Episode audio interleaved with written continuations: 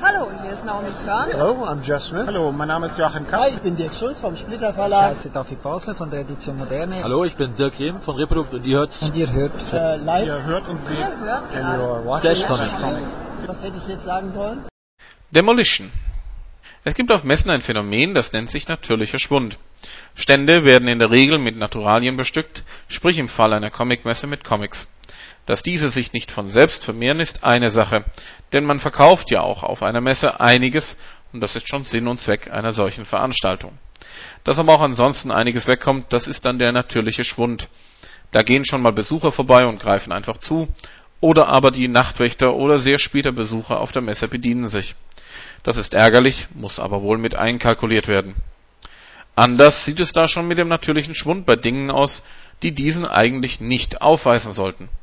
Auf dem Comic Festival München sind nun einige sogenannte Walking Acts mit von der Partie, die von Kauka Pro Media gestellt wurden.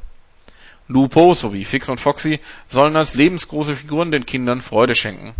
Dass aber auch einige zu groß geratene Kinder meinten, damit spielen zu müssen, ist ärgerlich, wenn man es noch positiv sehen will. Deppert, wenn man schon etwas mehr darüber nachdenkt.